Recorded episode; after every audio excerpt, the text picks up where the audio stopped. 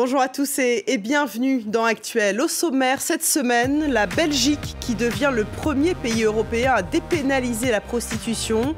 On verra ce que cela signifie concrètement pour les travailleuses du sexe. On parlera aussi des réseaux sociaux et de ce qu'ils apportent au mouvement féministe. On posera la question à notre invitée, Elvire Duvel-Charles, qui a écrit un livre sur la question. Et puis nous irons au Togo à la rencontre d'une chanteuse d'opéra qui essaie de développer son art encore très marginal en Afrique de l'Ouest.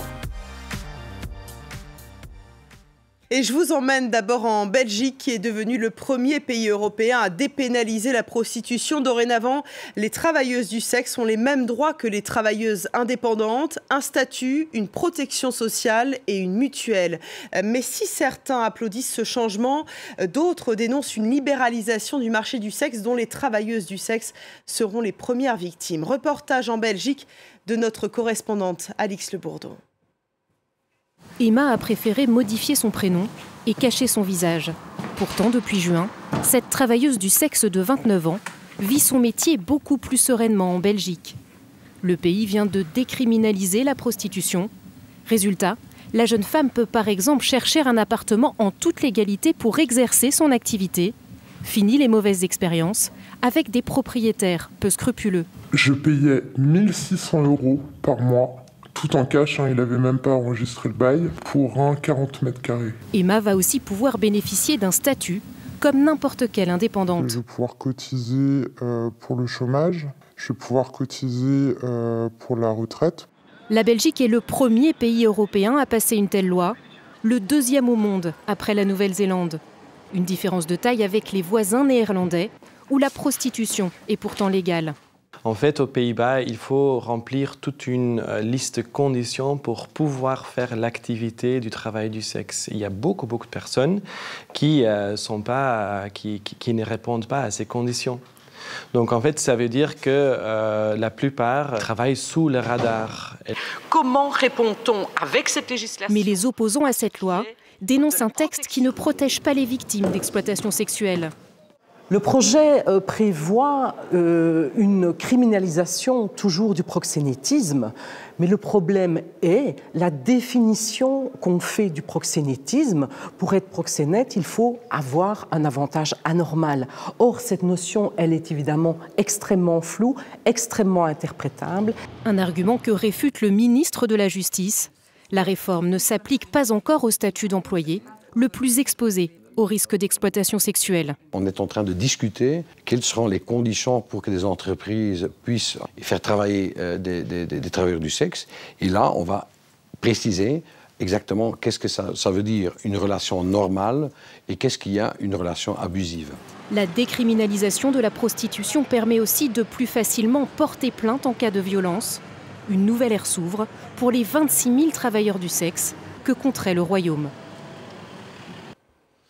Cela fait cinq ans que le mouvement MeToo a émergé sur la toile. Cela a permis une libération de la parole des femmes et on a assisté par là même à une explosion du féminisme en ligne. Alors comment les réseaux sociaux comme Instagram, Twitter, Facebook servent-ils la cause féministe? Pour en parler, euh, qui de mieux que l'autrice de Féminisme et réseaux sociaux, une histoire d'amour et de haine, Elvire Duvel-Charles, bonjour. Bonjour. Merci euh, d'être avec nous chez, chez Actuel. Vous connaissiez bien hein, le sujet avant même d'écrire ce livre car vous avez créé euh, sur Instagram en, 2017 le compte Clit Révolution, suivi aujourd'hui par plus de 124 000 abonnés. Euh, mais vous n'êtes pas d'ailleurs la seule cyberféministe à, s'être emparée de thèmes comme la sexualité, l'éducation sexuelle. On peut euh, citer Je m'emballe clito, Merci beaucoup, Jouissance Club, Orgasme et moi. C'est cela, selon vous, la grande force des réseaux sociaux finalement, c'est de rendre visibles des sujets qui étaient absents du débat public ou même parfois de, de briser l'omerta? Oui, complètement. En fait, euh, c'est intéressant parce qu'on se rend compte que les réseaux sociaux, ils fonctionnent un peu comme des médias indépendants, c'est-à-dire qu'ils permettent euh, d'aller euh, traiter des sujets qui peuvent être considérés en fait par les rédactions comme des sujets de niche qui n'intéressent pas, hein, puisque l'origine du compte Clit Révolution, c'est aussi un rejet de rédactions et de chaînes qui ne voulaient pas prendre la série documentaire qui est finalement disponible sur France TV slash. Mais en fait, ce que ça a permis, c'est de se rendre compte qu'il y avait un, un écart considérable entre ce que l'éducation et la culture nous offrent et pensent devoir nous offrir et en fait ce qu'attendent réellement les personnes. Et c'est intéressant de voir qu'en fait tous les comptes sexo-féministes euh, euh, français sont apparus quasiment tous en même temps, c'est-à-dire entre fin 2017 et euh, début 2019.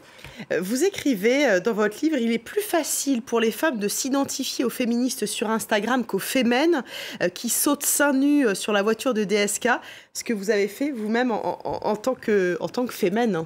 Complètement. Mais parce qu'en fait, je pense que c'est deux stratégies qui sont complètement différentes. La stratégie de Femen, euh, elle était très claire, c'est-à-dire euh, c'était celle de euh, d'incarner des héroïnes et de donner aussi ce truc-là d'imaginaire aux adolescentes qui allaient nous voir, de femmes fortes, de donner une image différente de la nudité aussi et de nos corps, c'est-à-dire que nos corps peuvent être des corps puissants, peuvent être des armes et peuvent être déroutants. et et pas forcément seulement euh, l'objet ou le sujet euh, de violence. Là où sur les réseaux sociaux, on peut observer complètement le contraire, en tout cas chez les comptes féministes, c'est-à-dire qu'en fait, on va s'inspirer à la fois euh, des stratégies des influenceuses classiques lifestyle, et à la fois de, changer un peu cette image-là en, se montrant telle qu'on est, c'est-à-dire pas forcément maquillée, pas forcément euh, parfaite, avec des questionnements, des complexes, etc. Et je pense que c'est ça qui fait que euh, ça peut instaurer une certaine proximité que, par exemple, ne vont pas avoir euh, certaines jeunes avec même des associations qui vont avoir l'impression qu'on leur parle dans un langage qui n'est pas le même. Là, le fait qu'on emploie des termes euh, qui sont la manière dont on parle euh, tous les jours et qui leur parlent, euh, fait que ça rapproche. Exactement, ça rend la chose plus accessible. Et donc, quand il s'agit de parler d'intimité, parce qu'en fait, les violences sexuelles, il, il, s'agit aussi d'intimité, ça devient plus, plus simple.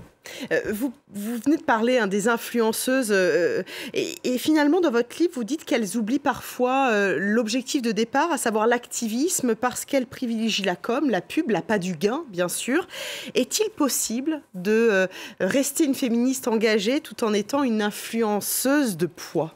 Bien sûr, mais c'est extrêmement compliqué, non pas pour des dilemmes moraux, mais pour des dilemmes tout à fait, enfin pour des questions complètement logistiques. C'est-à-dire qu'en fait, euh, pour comprendre cette, euh, cette tendance aussi à monétiser les contenus sur Instagram, il faut comprendre Instagram et il faut comprendre qu'Instagram est une régie publicitaire euh, qui dépend qui dépend d'un algorithme et où en fait l'algorithme, en tout cas en ce moment, puisqu'il change très souvent, mais depuis ces, ces, derniers mois et ces dernières années, demande à ce qu'on produise de plus en plus de contenu. Donc c'est exactement comme les médias, c'est-à-dire en fait il y a de plus en plus de contenu qui doit être produit. De fait, il est de moins en moins qualitatif et de fait il faut trouver un modèle économique pour que ça soit viable, puisque ça prend de plus en plus de temps et c'est de plus en plus chronophage. Euh, ce qu'il faut dire, c'est qu'il y a des thèses féministes qui dérangent clairement, parce que dans votre livre, vous êtes victime, vous le dites, et vous n'êtes pas la seule, de shadow ban, ce bannissement de l'ombre qui permet à Instagram finalement d'invisibiliser des contenus euh, sans supprimer le compte. Vous, vous avez décidé d'attaquer Facebook avec 13 autres comptes féministes.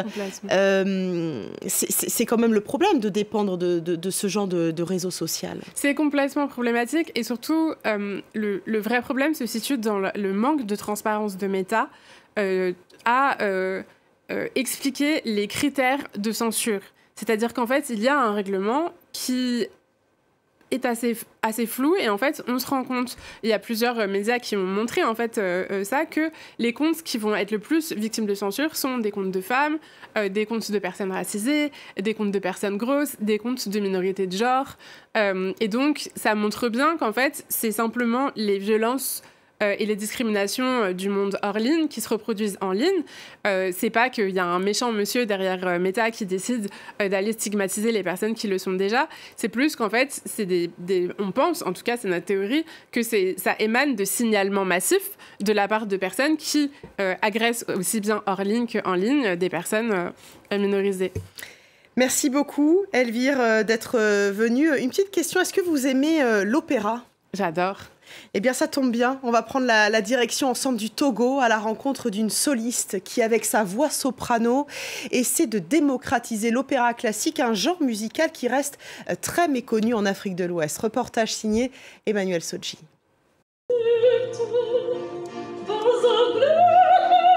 Une voix dans la catégorie soprano léger, la seule au Togo. Le timbre et la puissance de la voix de Clémentine Ayifouni lui permettent de chanter la flûte enchantée de Mozart ou la Traviata de Verdi. Je me rappelle que quand j'ai commencé à faire les premiers chants solo dans ma chorale, il y a des gens qui se moquaient de moi, que ben voilà, toi tu vas aller où avec ça? Mais aujourd'hui, je pense que le public comprend de plus en plus que ce n'est pas, ce n'est pas vain ce que nous faisons. Les gens commencent à s'y intéresser. À défaut de conservatoires d'art lyrique ou de structures adaptées, la virtuose initie des chanteurs d'église à l'opéra classique. Il n'y a pas assez d'encadrement pour euh, aider nous les jeunes qui voulons faire une carrière musicale plus tard à atteindre le niveau. Donc euh, il faut souvent un travail personnel. Dans les paroisses, les jeunes choristes n'apprennent que des chants d'église pour animer les messes. La soliste perfectionne leur technique vocale et élargit leur répertoire. Je ne cherche pas à chanter trop fort, non. Que ça soit vraiment moulé, quoi. Moi-même, je suis issue d'une chorale, la chorale Amitié. Mais il se trouve que dans les chorales, euh, on n'approfondit pas le, classique. Donc, de temps en temps, nous programmons des exercices. Et pendant mes concerts, je, les programme aussi avant que moi, je, je ne vienne sur scène. En Afrique, l'opéra classique est encore un genre musical méconnu. Alors, pour obtenir l'adhésion du public, la soprano fusionne les sons.